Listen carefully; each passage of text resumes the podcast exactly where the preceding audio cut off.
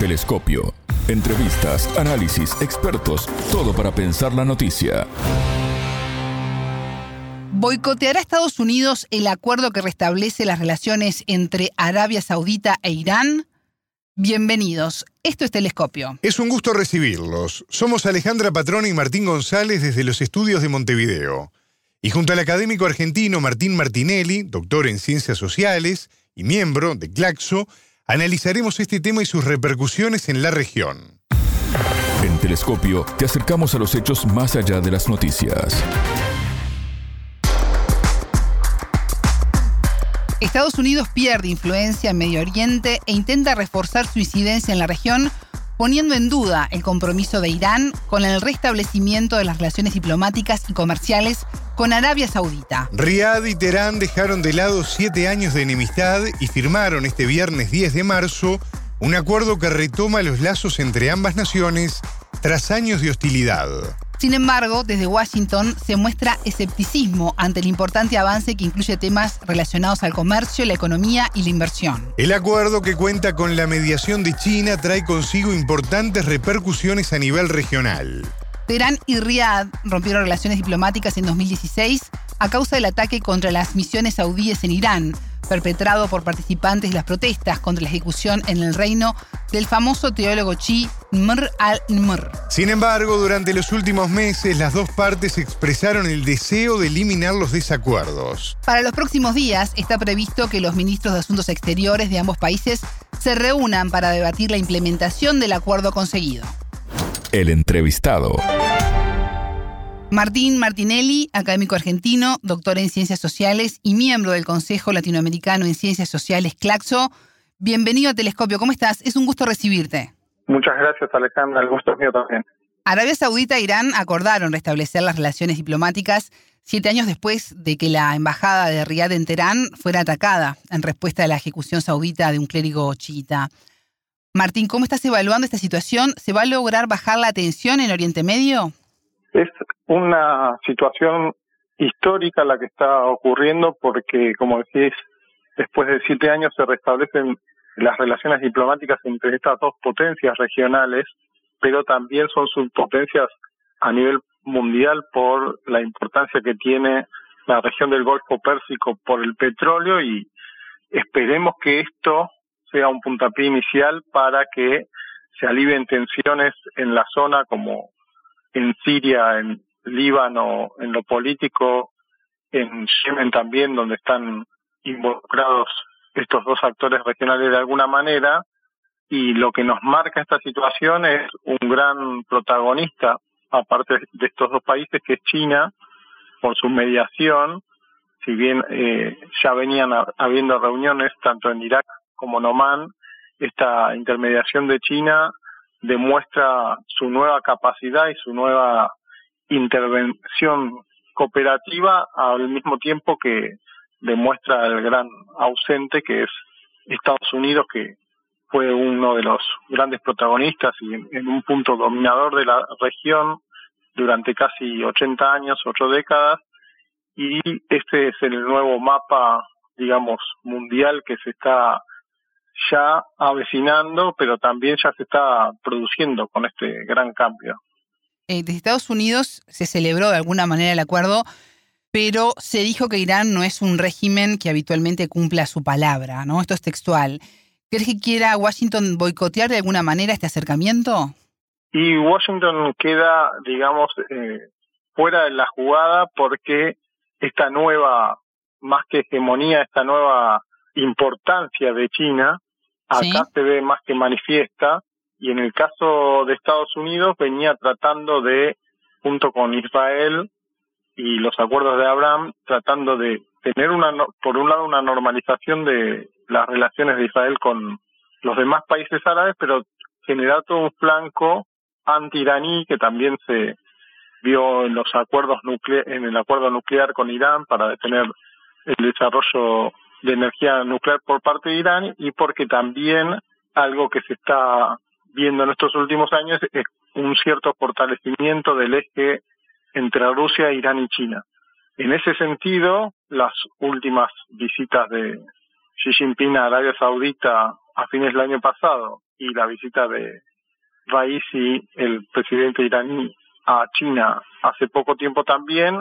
involucra a estos dos actores y genera que un gran aliado de Estados Unidos como es Arabia Saudita, que ya se había manifestado disidente de algunas opiniones de Estados Unidos, como por ejemplo cuando Biden visitó Arabia Saudita tratando de generar una baja en el precio del petróleo, eh, aumentando la producción,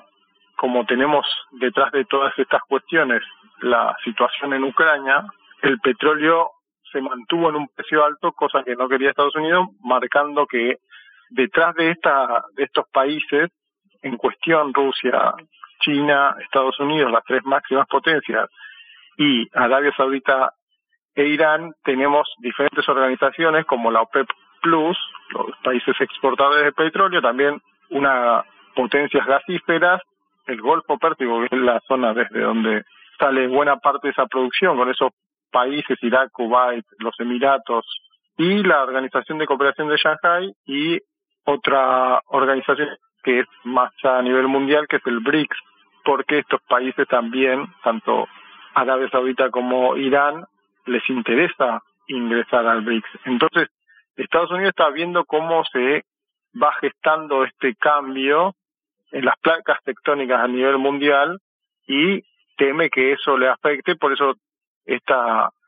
ya sobre la marcha, sobre los hechos de que está previsto que en dos meses se reabran las oficinas diplomáticas en cada uno de estos países,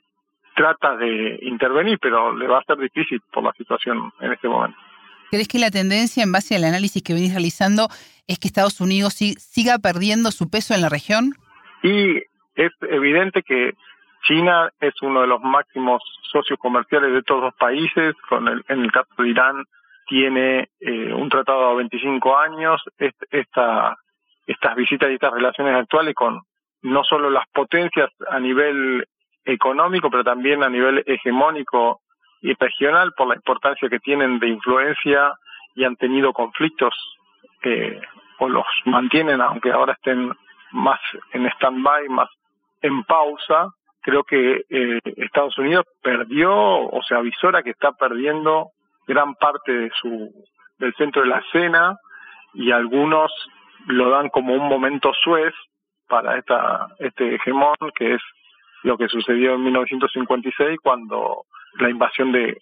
Francia y Gran Bretaña con cierta ayuda de Israel hacia Egipto porque la organización del canal de Suez demostró de alguna forma un gran declive de esas potencias europeas. Por eso algunos están considerando que este esta situación histórica donde Estados Unidos es uno de los grandes perdedores junto con Israel y los que no salen en la foto, además de que o pese a que Estados Unidos tiene unas 30 bases militares en esta región Asia Occidental, habitualmente llamada Medio Oriente, y tiene cinco bases si contamos solamente Arabia Saudita. Pese a ello, China está mostrando un rol con un perfil no tan alto, pero solucionando un tema que parecía que iba a empeorar y sin embargo la relación de China con estos dos países y incluso la foto que queda, que es que se reunieron en Beijing para hacer este acuerdo, está mostrando también que son tres potencias asiáticas las que se reúnen sin necesidad de la presencia ni la intervención de Estados Unidos, con la presencia del poder blando de China y además como una muestra para otros países, otras subpotencias de otros lugares del mundo como India, Vietnam, Turquía, Brasil, digo como ejemplo de, de intermediación regional y también incluso en los documentos chinos hay varios documentos que salieron hace poco. Uno es contra o describiendo, pero a su vez acusando, se podría decir, al hegemonismo estadounidense en varios aspectos, cultural, tecnológico y demás. Y la otra cuestión a la que se refiere que China, al haber intermediado en esta, en esta situación conflictiva que, que se había terminado por quebrar hacía siete años, también ve con ciertos ojos de una posibilidad de mediación en la cuestión israelí y palestina de la región, en esta pregunta que me hacías al principio. Si se van a aliviar las tensiones, lo que se ve es que cae el juego o la planificación de Israel de tener todo una un bloqueo o tener una asociación con países en contra de Irán. Te propongo, Martín, mirar un poco hacia atrás, hacia el pasado, por la importancia que tienen las acciones ya realizadas en lo que se vive en la actualidad y para poder entender un poco dónde estamos parados. ¿Cómo ha influido históricamente Estados Unidos en la relación entre Arabia Saudita e Irán? Estados Unidos tiene como enemigo a Irán, sobre todo desde 1979 con la Revolución Islámica, porque este, hasta este momento había tenido hacer, más que acercamientos eh, una dominación como continuador de lo que fue Gran Bretaña y con mientras tanto que con Arabia Saudita ha tenido un rol de una alianza no al nivel de Israel, pero una de las mayores alianzas estratégicas que tiene en la región. Por lo cual, al tenerlo como enemigo de Irán, principalmente se manejó en su cercanía a Arabia Saudita. Entonces, eso a lo largo de los años, por supuesto, influyó en que la disputa de estos, de estos dos países, por su parte, eh, se ha dado en, situaciones regionales que mencioné anteriormente, como Yemen, incluso Siria o Líbano, con la participación también de Hezbollah. Entonces, Estados Unidos pierde o ve debilitado, que, que ya lo veíamos, veníamos viendo el año pasado, estos años, esa relación de tanta cercanía con Arabia Saudita, porque incluso sus presidentes en, en, algunas ocasiones, como en el caso de Trump, han ido de visita primero a Arabia Saudita para hacer pactos de compras de armamento. Entonces, si Arabia Saudita muestra una diversificación en cuanto no solo a Arabia Saudita, sino que Irán y Rusia son tres grandes productores de gas y petróleo y ya las entre China y, Rusia ya están eh, manejándose sin pasar por el dólar. Lo mismo si sucede entre estos tres países, esa desdolarización que, que aún no está, pero se está planificando, debilitaría en varios puntos importantes Estados Unidos, no solo en su economía, sino también en su aspecto militar. Entonces eso redunda en que decaiga su hegemonía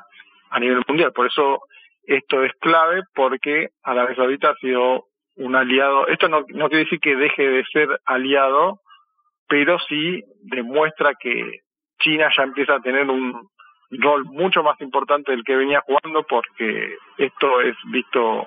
por todo el mundo y en una región que decía, como decía antes, ha sido clave en el sistema mundial, en la crisis del petróleo del 73 y en, a partir del 79, como decía hace un momento, Estados Unidos influyó también en que el alejamiento de Irán, porque ha habido una demonización eh, de todo lo que parte de Irán, y si hay entre estos dos vecinos esta muestra de reconciliación, digamos, porque están de alguna forma comparten, más allá que haya disputa por algunas islas, comparten el Golfo Pérsico y el mar, y entonces eh, son países lindantes que, si bien han tenido estas estos roces, estas disputas, al parecer, eh, de alguna forma están condenados a entenderse y, y, una muestra de esta cuestión histórica que me planteaba. Esta zona ha sido, en los últimos 100 años por lo menos, eh, muy asustada de compra de armamento de relacionado al petróleo con la guerra y con ciertos conflictos y en este caso lo que el camino que está tratando de mostrar China es que puede haber una resolución a través de cooperar y de pacificar. En algunas difusiones de sus noticias lo muestran de esa manera como una intermediación donde China va a buscar un nuevo ordenamiento internacional con las asociaciones que mencionaba hace un momento, con el alivio de estas tensiones en una zona que ha sido de una álgida violencia, entonces muestra como una contracara con estas, si bien China tiene una base naval ahí en Djibouti, que es el estrecho de Hormuz, enfrente de Yemen, pero en África muestra que pese a cómo Estados Unidos ha incidido en esto que decía las bases militares, en tener también intención en que se mantenga el conflicto, esto muestra, digamos, hasta el momento por lo menos una contracara de eso. Martín, ¿crees que puedan reproducirse algún tipo de represalias por parte de Washington a, Pekín por esta reconciliación que mencionabas, porque ya las relaciones están más que tensas eh, por Taiwán y el conflicto en, en, Ucrania, en donde China no se plegó a las sanciones contra Moscú? ¿O crees que ya Estados Unidos tiene muchos frentes abiertos y que el gobierno de Joe Biden tratará de bajar un poco los decibeles? Yo creo que eh, pueden manejar, digamos, eh, la información, pueden haber manejado la, con anterioridad, pero que causa cierta sorpresa, pero como tienen, eh, digamos, la presunción o la intención de la ampliación de la OTAN lo más posible con el debilitamiento de Europa, digamos, el debilitamiento de, sobre todo Alemania, pero también Francia, en el sentido de que son los que tienen mayor independencia política dentro de Europa, y cuando digo Europa también me refiero a la Unión Europea, y sobre todo la OTAN, que es, eh, como decías, estos frentes abiertos que no para de crecer y que tiene intención de sumar a más países hasta llegar a 32 con Suecia, Finlandia, incluso tratar de asusarlo con, Georgia también, con por su mayor cercanía todavía a Rusia, con la cuestión de Ucrania y con la cuestión de Taiwán que eh, por momentos parece que vuelve a encenderse, pero no no podemos saber a ciencia cierta qué va a hacer Estados Unidos eh, respecto a eso. Todo indicaría que eh, su enemigo, su principal competidor hegemónico es China y que es lo que tiene como objetivo y lo ha declarado también en la OTAN y por parte de los documentos de defensa de Estados Unidos que tanto China como Rusia son los los enemigos. Por eso esta situación es como que muestra que China no tiene pretensiones de digamos de retroceder, sino que dentro de lo que es la nueva ruta de la seda, dentro de lo que es este nuevo orden mundial o nuevo ordenamiento de, relaciones internacionales, China mantiene su postura y hay que ver si Estados Unidos logra o si bien tiene una serie de bases navales y demás en su cercanía a, a China, hay que ver cómo actúa de ahora en más. El otro punto también para, para pensarlo de otra manera es que Estados Unidos interviene en regiones demasiado cercanas a Rusia y a China, considerados sus enemigos, pero ni China ni, ni Rusia tratan de tener bases militares, por ejemplo, en México o Canadá o en zonas cercanas a China. Por lo tanto, la postura de Estados Unidos es más agresiva y hay que ver, digamos, no se puede avisorar todavía qué pasará de ahora en más con esto que decías eh, del recalentamiento de, la relación entre China y Estados Unidos. Lo que sí pasó es que China y Rusia acercaron cada vez más sus posturas. Martín, el acuerdo entre Irán y Arabia Saudita, los, los dos, las dos potencias chiíes unidas de Oriente Medio, incluye además pactos de cooperación en materia de seguridad firmado en 2001, así como otro convenio anterior sobre comercio, economía e inversión. ¿Cómo crees que impactará todo esto en la región? Eso es eh, sumamente importante. Bueno, desde Irán se dijo que también era importante para cada uno de los pueblos y, y creo que en ese sentido eh, algo que se frenó estos acuerdos de cooperación van a redundar benéficamente para los otros países, pero sobre todo también podría aliviar las tensiones a las cuales fueron inducidos también Emiratos Árabes Unidos, otra de las potencias emergentes del Golfo, y si son las dos principales potencias y teniendo esta revalorización de esos acuerdos que ya tenían de cooperación, que tenían, pero por supuesto habían quedado frenados, me parece que eso debería redundar en beneficios para los demás países de la región, porque quieran o no, una pacificación, si bien se vislumbraba o se barajaba la posibilidad que esto, lo que sucedió desde hace un poco más de un año en Ucrania, podía refractar y podía hacer avivar otros conflictos. En este caso, me parece que si hay un, entendimiento y se acoplan, como digo, entre estos países, pero a su vez, si tienen la intención, como ya aprobarían o habrían aprobado tanto Rusia como China, es lo que también se, se dice, su ingreso al BRICS, me parece que, si bien mirando hacia o no, podría haber mejoras en esta región. Martín Martinelli, académico argentino, doctor en Ciencias Sociales y miembro del Consejo Latinoamericano en Ciencias Sociales, CLACSO. Muchas gracias por estos minutos con Telescopio. Muchas gracias, Alejandra. Hasta luego. Telescopio. Ponemos en contexto la información. Hasta aquí, Telescopio. Pueden escucharnos por sputniknews.lat. Ya lo saben, la frase del día la escucharon en Telescopio. Todas las caras de la noticia en Telescopio. Como tienen la presunción o la intención de la ampliación de la OTAN lo más posible con el debilitamiento de Europa, digamos el debilitamiento de sobre todo Alemania, pero también Francia en el sentido de que son los que tienen mayor independencia política dentro de Europa, y cuando digo Europa también me refiero a la Unión Europea y sobre todo la OTAN, que es, eh, como decías, estos frentes abiertos que no para de crecer y que tiene intención de sumar a más países hasta llegar a 32 con Suecia, Finlandia, incluso tratar de asusarlo con, con Georgia también, con por su mayor cercanía todavía a Rusia, con la cuestión de Ucrania y con la cuestión de Taiwán que eh, por momentos parece que vuelve a encenderse. Telescopio. Un espacio para entender lo que sucede en el mundo.